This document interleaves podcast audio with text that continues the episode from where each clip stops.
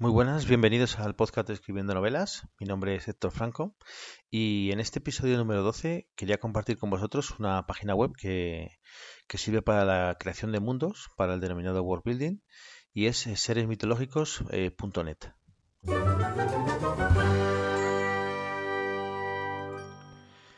Bueno, en esta página pues lo que, lo que nos describen son diferentes seres mitológicos que pueden ayudarnos en la creación de, de nuestro mundo, no de personajes, bueno, podríamos utilizarlo como personajes, pero, pero sí para recrear nuestro mundo.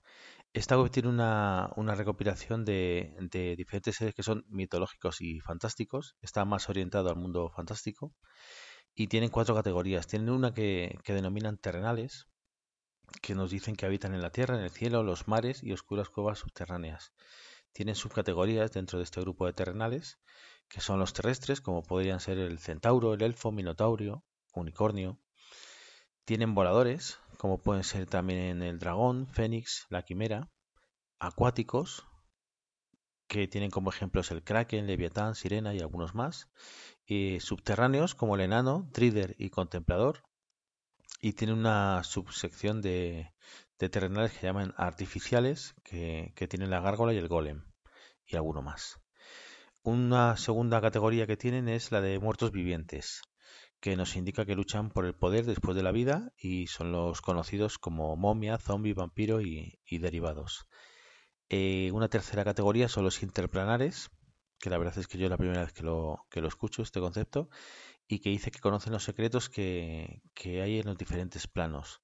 Son el genio, la sombra, valquiria, etcétera.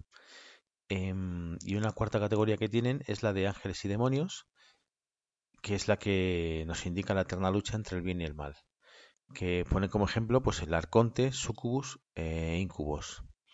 Bueno, es una alternativa cuando queremos crear un mundo de ficción orientado desde un punto de vista más fantástico y, poder pues, pues ver las descripciones que tienen. Tienen muy buenos además de dibujos, tienen muy buenas imágenes la página web y bueno, espero que, os ayude y que, y que os permita pues eh, os facilite el poder hacer una un world building y un, y un mundo pues pues mucho más creíble.